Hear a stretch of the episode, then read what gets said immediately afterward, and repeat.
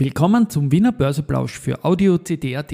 Heute ist Dienstag, der 25. April 2023 und mein Name ist Christian Drastil. An meiner Haut lasse ich nur Wasser und CD. Heute gratuliere ich der RBI zum 18er an der Wiener Börse und bringe zum Schluss viel Politisches zum Nachdenken ein. Dies und mehr im Wiener Börseplausch mit dem Motto Market and Me. Hey, here's Market and Me.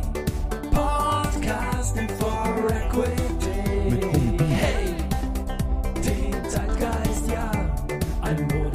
Ja, die Börse als Modethema und die Aprilfolgen des Wiener Börseplausch sind präsentiert von Wiener Berger und Por. Ein Blick auf den Markt jetzt um 12.19 Uhr. 3239 Punkte im ATX, ein Minus von 0,6% zu gestern. Auf der Gewinnerseite die Strabag mit plus 2%. Äh, die haben gestern einen Riesenausflug nach oben gehabt, haben ihn dann nicht bestätigen können und heute geht es weiter nach oben vom gestrigen Niveau weg. Aber gestern zu Mittag waren wir höher. Do Co. plus 1,4%, CIMO plus 0,9%.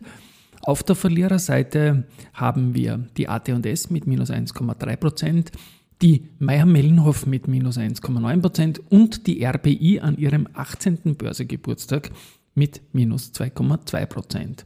Die Umsätze sind bei der BAWAG sehr hoch mit 13,8% Die Aktie ist aber 1% im Minus. Dann die erste Group mit 7,3 und die OMV mit 4,3 Millionen Euro. Wie gesagt, 25.04. heute vor 18 Jahren das IPO der Raiffeisen International, damals noch RI, noch nicht RBI, das ist dann nachher die AZB dazugekommen. Es war ein Emissionserlös von knapp äh, einer Milliarde Euro und ein Greenshoe von 0,15 Milliarden Euro. Und mit 565 Millionen Euro Handelsvolumen in der Doppelzählung äh, war das Ganze noch dazu der umsatzstärkste Tag in der Börsegeschichte, dieser erste Handelstag.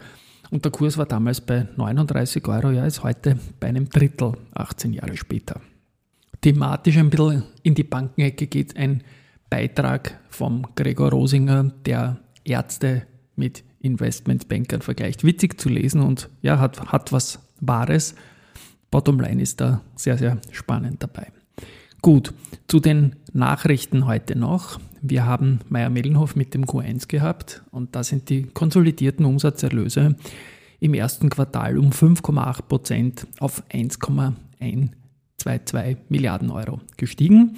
Betrieblich, das betriebliche Ergebnis lag mit 61,6 Millionen Euro um 44 Prozent unter dem Vergleichswert des Vorjahres und der Periodenüberschuss hat sich um 56 Prozent reduziert. Das hat einen Grund, dieser Rückgang. Vor allem sind markt- und umbaubedingte Stillstände in der Division MM Board and Paper und Restrukturierungsaufwendungen in Höhe von 15,5 Millionen in der Packaging-Division dabei. Äh, wie vom Unternehmen bereits indiziert, wird sich 2023 halt als ein Übergangsjahr darstellen und mit einer Profitabilität unter der Trendlinie, nachdem man 2022 äh, darüber lag. Die Aktie verliert trotzdem 1,6 Prozent, aber es gibt da immer wieder große Insider-Tradings, also Director-Dealings und ja, kann man slightly positiv bleiben. Zu Föstalpine haben wir die Föstalpine Tubulars, die liefern und montieren hochfeste Stahlrohre für den Semmering Basistunnel und die BAWAG, die hat im ersten Quartal, wie gesagt, heute auch unter den Verlierern einen Nettogewinn in Höhe von 140 Millionen Euro und ein Plus von 26 Prozent zum Vorjahreswert ausgewiesen. Das Ergebnis vor Risikokosten liegt bei 248 Millionen Euro plus 21 Prozent. Dann wow. haben wir Halbzeit beim Aktienturnier, beim 15. Wow. Aktienturnier. Und da sind momentan virtuell die VIG und Palfinger im Finale. VIG wow. hat das Turnier bis jetzt einmal gewonnen, Palfinger hat es zweimal gewonnen. Zuerst muss mal das Semifinale durch, aber es bleibt auf jeden Fall spannend. Und vielleicht ist diese Turnierserie mit dem 15. Turnier für immer zu Ende, nämlich dann, wenn Palfinger gewinnen sollte oder auch der Semifinalist, der momentan hinter Palfinger liegt im direkten Duell, die erste Group, weil dann wäre es eine Titelverteidigung. So, und jetzt zum politischen Teil, den ich angekündigt habe. Und da möchte ich zunächst den Ralf Wolfgang Lothar zitieren, den Chef von GTI Austria. Ähm, mir geht es ja, so wie ich gestern noch gesagt habe, vor allem wenn man sich auch die Salzburg-Wahl wieder anschaut, darum, dass links und rechts stark wird und die Mitte immer mehr absauft. Und beide, sowohl die extreme Linke als auch die extreme Rechte, freut sich über Staat, Staat, Staat. Und das ist meiner Meinung nach das Gegenteil von Eigenverantwortung und das, was man nicht brauchen. Und der, der, der Ralf Wolfgang schreibt in einem Gastkommentar für Leadersnet auch, dass man, wenn man mal den sozialgesellschaftlichen Bereich, wo links und rechts total auseinander liegt, ja, wegtut, dann gibt es überraschend viele äh, Übereinstimmungen. Nämlich äh, die Liebe zu Russland oder auch China auf der anderen Seite, die Abneigung zu USA, was wirkliche Feindlichkeit ist, oder auch die, die NATO mit, mit Misstrauen pur. Und vor allem diese Sache mit dem starken Staat. Äh, man will den Bürgerinnen helfen, indem man ihnen jegliche Art von Eigenverantwortung abnimmt. Und es ist irgendwie heftig, wenn das so, so viele Fans gewinnt. Und das werde ich dann jetzt nachher natürlich auch in den Shownotes verlinken, diesen guten Beitrag vom Ralf Wolfgang. Und auch der Finanzminister ist ja ein Interviewer und der hat seine Serie Finance Friday und da hat er in den letzten beiden Wochen den Daniel Stelter, einen deutschen Ökonomen, zu Gast gehabt. Und da geht es um genau das gleiche Thema und jetzt eine Antwort vom Daniel Stelter, beziehungsweise ein Einwurf von ihm zu Eigenverantwortung. Alle Studien zeigen, dass sobald Menschen über etwas Eigentum verfügen, und sei es noch so wenig, sie glücklicher sind, dass sie selbstbestimmter sind. Und ich finde, das ist meine Philosophie, das den Menschen zu verweigern, ist eigentlich ein Versuch, die Bürger unmündig zu halten. Und das, wie gesagt, ich finde es immer faszinierend, dass bei uns, also in Deutschland, die Grünen, die Linken, die SPD, die immer über die Ungleichheit klagen, immer wenn es darum geht, Vermögensbildung zu fördern, da stehen sie im Weg. Und in Deutschland ist die Vermögensverteilung sehr ungerecht, sehr ungleich. Aber sie ist nicht deshalb ungleich, weil bei uns die Reichen so viel reicher wären als die Reichen in Frankreich, Spanien oder Italien. Sondern es liegt daran, dass die große Masse nichts hat. Deshalb löst es auch keinen Hebel. Wenn ich den Reichen jetzt was wegnehme, nützt es ja nichts, dann haben die anderen noch nichts. Das heißt, wir brauchen einen ganz anderen Ansatz. Und das muss man eigentlich angehen. Und ich finde es eine wichtige politische Aufgabe. Übrigens, gesellschaftspolitisch dahingehend, weil es letztlich die Geisteshaltung der Bevölkerung prägt.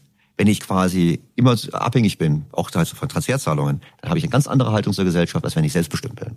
Und manche scheinen Selbstbestimmtheit zu fürchten. Ich würde mich darüber freuen. Lassen Sie uns vielleicht noch zu einem weiteren Thema kommen. Ja, und dieses weitere Thema bringe ich jetzt ein und zwar ist morgen im Börse People Podcast ab früh, 6 Uhr früh, der Gerald Loager zu Gast, stellvertretender Clubobmann der NEOS und der einzige österreichische Politiker, der sich im Vorjahr im Rahmen eines Umhörens von mir zum privaten Aktienbesitz von Politikern positiv gemeldet hatte.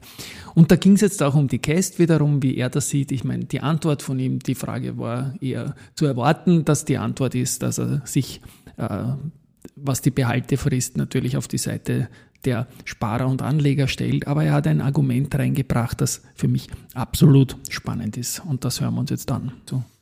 Das steht im Regierungsprogramm und ich habe die äh, ehrliche Befürchtung, dass das nicht kommen wird, weil die Grünen hier aus ideologischen Gründen kein Verständnis haben. Ich versuche kurz ein Beispiel auszuführen.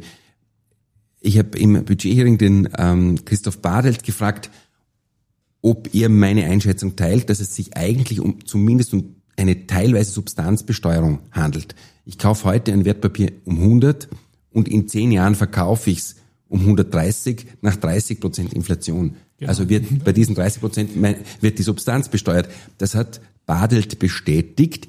Bei den Grünen sieht man das nicht so. Da hat mir die Finanzsprecherin gesagt, nein, diese 30 sind Einkommen. Ja, das ist aus meiner Sicht keinesfalls Einkommen, sondern eben schon Substanz. Und das wäre das. Ja, Riesenthema. Wir reden immer über die Inflation und über Einmalzahlungen gegen alles Mögliche. Wenn es mal auf der Seite der Bürger im Sparen ist, dann ist es natürlich Einkommen. Also Ideologie pur und dieses Staat, Staat, Staat, das macht mir einfach Sorgen. Und ich werde, weil das auch viele Hörerinnen und Hörer immer wieder fordern, bring doch mehr über die Käste. Ich habe eh schon das Gefühl, ich bringe viel zu viel über die Käste einfach, aber man darf da einfach nicht aufhören. Und danke für jeden Input. Wie gesagt, Gerald Loacker ist dann morgen im Börse People Podcast zu hören. Und die Folge Daniel Stelter und Magnus Brunner werde ich auch noch in den Shownotes verlinken. So, und abschließend habe ich noch Research zu bieten. Föstalpine haben wir, nein, das war falsche Zeile. Raiffeisen Research ändert die Empfehlung für die Unica von Kauf auf Halten, geht aber mit dem Kursziel von 7,8 auf 8,6 Euro. Kepler Chevreux erhöht die Einstufung von A1 Telekom Austria von Halten auf Kaufen und mit dem Kursziel gleich von 6,4 auf 9 Euro.